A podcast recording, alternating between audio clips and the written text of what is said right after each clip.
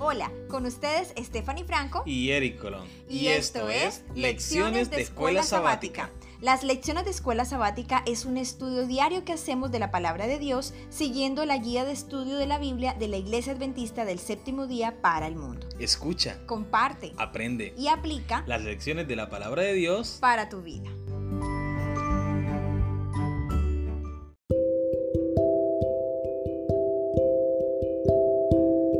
Bienvenidos a las lecciones de la escuela sabática. Gracias por estudiar con nosotros diariamente la palabra de Dios, los tres mensajes cósmicos de Apocalipsis. Queremos conocerte y comunicarnos contigo. Déjanos un mensaje con tu nombre, país, ciudad e iglesia a la que asistes. Nos gustaría saludarte. Esperamos saber de ti muy pronto.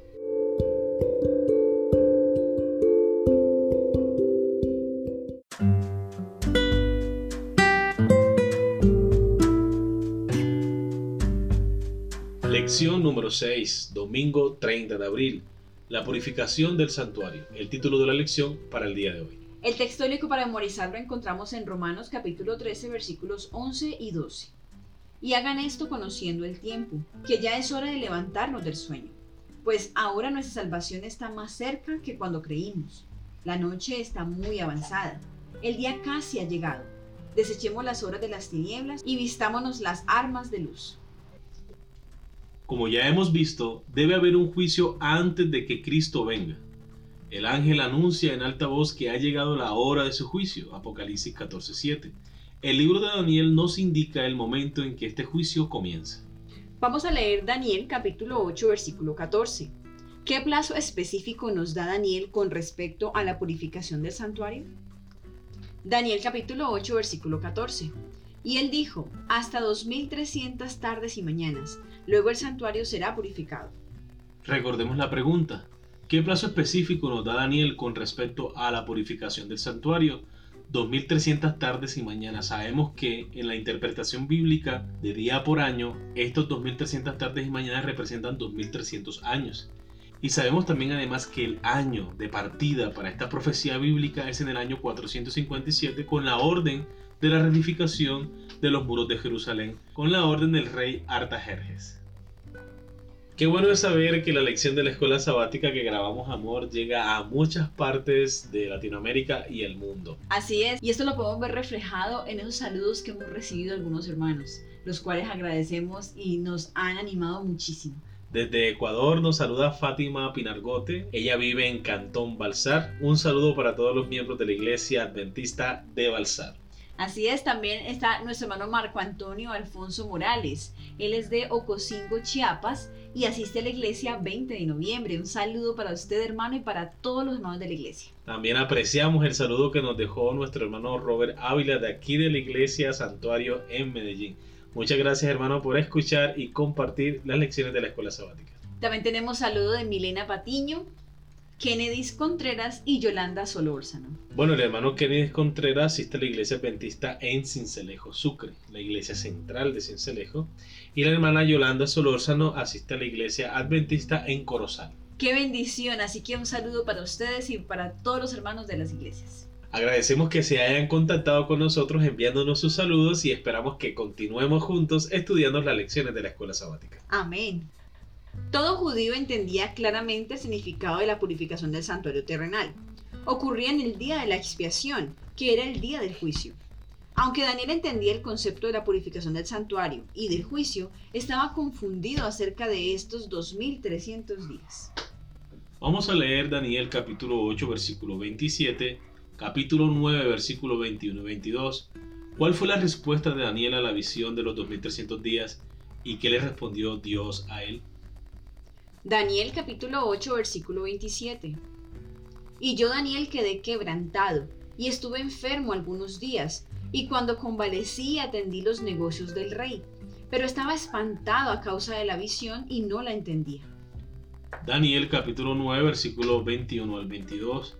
Aún estaba hablando en oración cuando el varón Gabriel, a quien había visto en la visión al principio, volando con presteza, vino a mí como a la hora del sacrificio de la tarde, y me hizo entender y habló conmigo diciendo, Daniel, ahora he salido para darte sabiduría y entendimiento.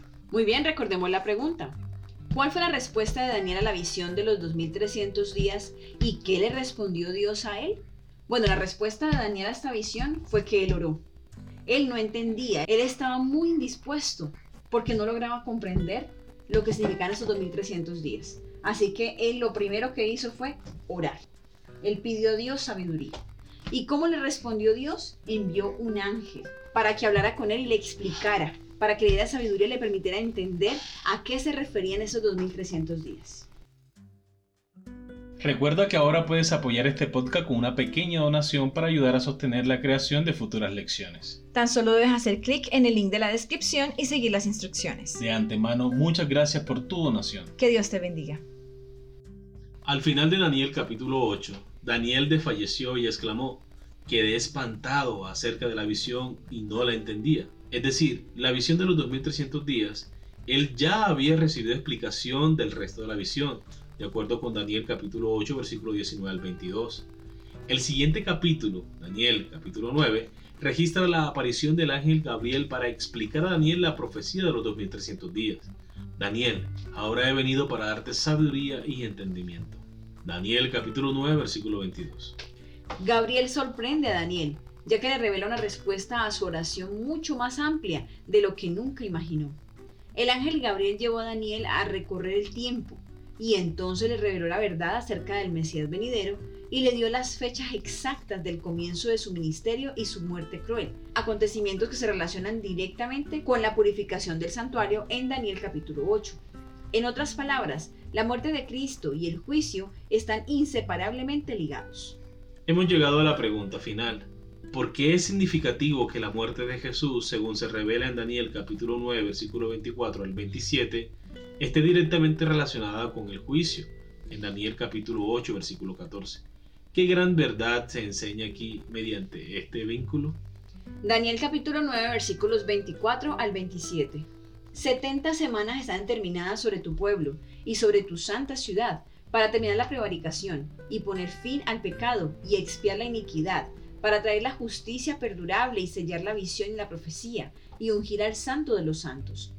Sabe pues y entiende que desde la salida de la orden para restaurar y edificar a Jerusalén hasta el Mesías príncipe habrá siete semanas y sesenta y dos semanas se volverá a edificar la plaza y el muro en tiempos angustiosos, y después de las 62 semanas se quitará la vida al Mesías, mas no por sí. Y el pueblo de un príncipe que ha de venir destruirá la ciudad y el santuario, y su fin será con inundación, y hasta el fin de la guerra durarán las devastaciones. Y por otra semana confirmará el pacto con muchos. A la mitad de la semana hará cesar el sacrificio y la ofrenda. Después, con la muchedumbre de las abominaciones, vendrá el desolador, hasta que venga la consumación y lo que está determinado se derrame sobre el desolador. Recordemos la pregunta. ¿Por qué es significativo que la muerte de Jesús, según se revela en Daniel capítulo 9, versículo 24 al 27, esté directamente relacionada con el juicio en Daniel capítulo 8, versículo 14? Es que la muerte de Cristo Jesús en la cruz del Calvario es la única garantía de que nosotros, los cristianos, los discípulos de Cristo, estemos de pie ante el tribunal de Dios cuando todas estas cosas se acaben. El juicio se llevará a cabo por dos motivos. Número uno, y el principal, es para vindicar el carácter de Dios ante el universo por las acusaciones de Satanás. Y número dos, para redimir, restaurar todo lo que Satanás dañó a causa del pecado de la humanidad. Ahora bien, para que se cumpla ambos propósitos, Dios mostró su amor y su misericordia para con toda la raza humana. Y esto es evidente ante los demás mundos que no cayeron. Y al entregar el Dios creador su propia vida para restaurar al ser humano, demostró y comprobó que las acusaciones de Satanás son infundadas y que nada de lo que dice es cierto porque es padre de mentira y que cuando él habla, solo de mentira habla, dice la palabra del Señor. Así que el hecho de saber que va a haber un juicio, pero que antes del juicio Cristo murió por nosotros y nos dio la garantía de estar de pie en el juicio, es una gran bendición para cada uno de nosotros. Amén. Queridos amigos y hermanos, hemos llegado al final de la lección para el día de hoy. Esperamos que haya sido de gran bendición para ustedes como lo ha sido para nosotros. Si te gustó, dale like y no olvides compartirlo con tus familiares y amigos. Suscríbete para que estudiemos cada día las lecciones de la escuela sabática. Te esperamos mañana para una nueva lección. Que Dios te bendiga.